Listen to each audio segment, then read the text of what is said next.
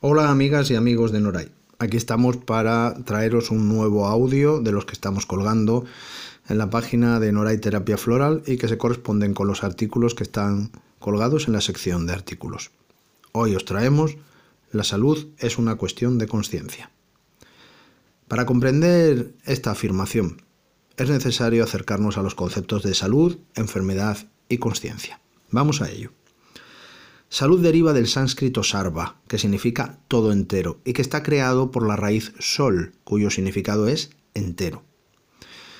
El origen etimológico de la palabra enfermedad es latino. Viene de infirmus, que quiere decir sin firmeza, sin equilibrio.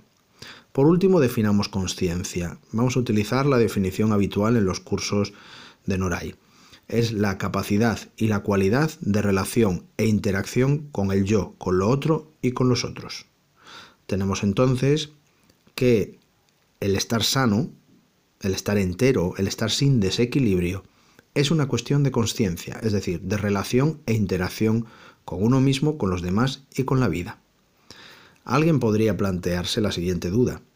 ¿Seguro que la salud depende de cómo me relaciono conmigo, con los demás y con la vida? La respuesta, desde nuestro punto de vista, es sí, seguro. La salud es un estado de equilibrio físico, energético, emocional, mental y espiritual. Y en la medida en que todos estos aspectos están relacionados de una manera armoniosa en el interior de cada uno, esto se relacionará con una falta de estrés y con una neuroquímica favorecedora de un equilibrio interior, un equilibrio que se puede conocer con el concepto de homeostasis. Este concepto apareció por primera vez en el año 1860, cuando el fisiólogo Claude Bernard describió la capacidad que tiene el cuerpo para mantener y regular sus funciones internas. Esta homeostasis es un factor fundamental para asegurar el funcionamiento adecuado del cuerpo, ya que si las condiciones internas están reguladas de manera ineficaz, la persona puede sufrir daños e incluso llegar a la muerte. Posteriormente, en el año 1933, Walter Cannon acuñó la palabra homeostasis, del griego homeo, constante, y estasis, mantener, para describir los mecanismos que mantienen constantes las condiciones del medio interno, del organismo por dentro, a pesar de las grandes oscilaciones que pueda haber en el medio externo. Esto es, que funciones como la presión sanguínea, la temperatura corporal, la frecuencia respiratoria, los niveles de glucosa y otras tienen que ser mantenidas dentro de un intervalo sano a pesar de que las condiciones externas puedan estar cambiando. En esta explicación sobre la homeostasis se puede ver cómo en ella entran directamente aspectos eh, que tienen que ver con funciones internas. Estas funciones, como por ejemplo la hipertensión arterial, están relacionadas con aspectos emocionales. Este es uno de los principios de las terapias naturales y en concreto de la terapia floral, que es lo que trabajamos en Oray. Sigamos con el ejemplo de la hipertensión arterial. Según el Gran Diccionario de las Dolencias y las Enfermedades de Jacques Martel, la hipertensión tiene que ver con la acumulación durante largos periodos de tiempo de pensamientos y emociones que no son expresadas. Esa tensión emocional interior va a llevar a una hipertensión arterial. Otro ejemplo es el de la diabetes, que se puede relacionar con una vivencia de estados en carencia, en represión o incapacidad para vivir el autoamor y el amor de una manera equilibrada. Con esto lo que pretendemos eh, haceros ver es que un programa emocional o mental desequilibrado o experimentado en desequilibrio durante un cierto tiempo es capaz de trastocar, de alterar el equilibrio homeostático de células, órganos y sistemas del cuerpo, llegando a causar eh, una merma de la salud de la persona. Vamos a exponer un ejemplo más amplio. El ejemplo de un hombre que vino a consulta con hipertensión, de esto ya hace años. Este hombre llegaba a tener episodios de temblores incontrolables, alteraciones graves del ánimo, bajones emocionales muy profundos, explosiones de ira y todo esto le llevaba a conflictos con su sistema laboral y familiar.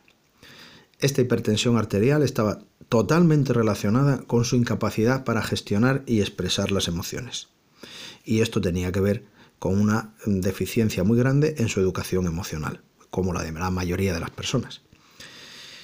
El hombre era incapaz de mostrar su justa medida en el enfado, en la frustración, en la intolerancia, Tenía un sentido excesivo de la responsabilidad. Todo esto además lo llevaba con represión, con una tendencia a tragárselo todo. La acumulación de estos estados de ánimo estresantes a lo largo de muchos años tuvo como consecuencia esta hipertensión arterial. El tratamiento alopático de esta situación, es decir, centrarse solamente en el síntoma para solucionarlo, no implicaba una corrección de los programas emocionales y mentales insanos que seguían llevándole a esa situación. Es decir, se actuaba sobre lo externo, pero no se actuaba sobre la causa primigenia, que era la mala gestión de su mundo emocional. Este hombre tuvo que aprender a no acumular, moderó su intolerancia, Moderó también su sentido de la responsabilidad, aprendió a frustrarse de una manera sana. Y todo ello poco a poco le fue llevando a bajar el nivel de hipertensión y otros aspectos que también estaban en desequilibrio.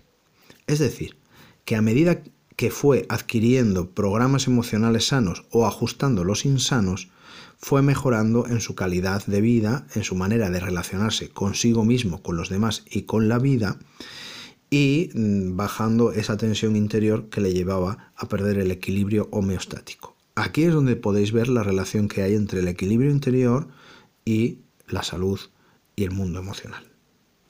Esto que os explico aquí de una manera sencilla, sin necesidad de, grandes eh, explicaciones, eh, se da todos los días en todas las personas. Por eso es muy importante que comprendamos la necesidad de trabajar el mundo emocional.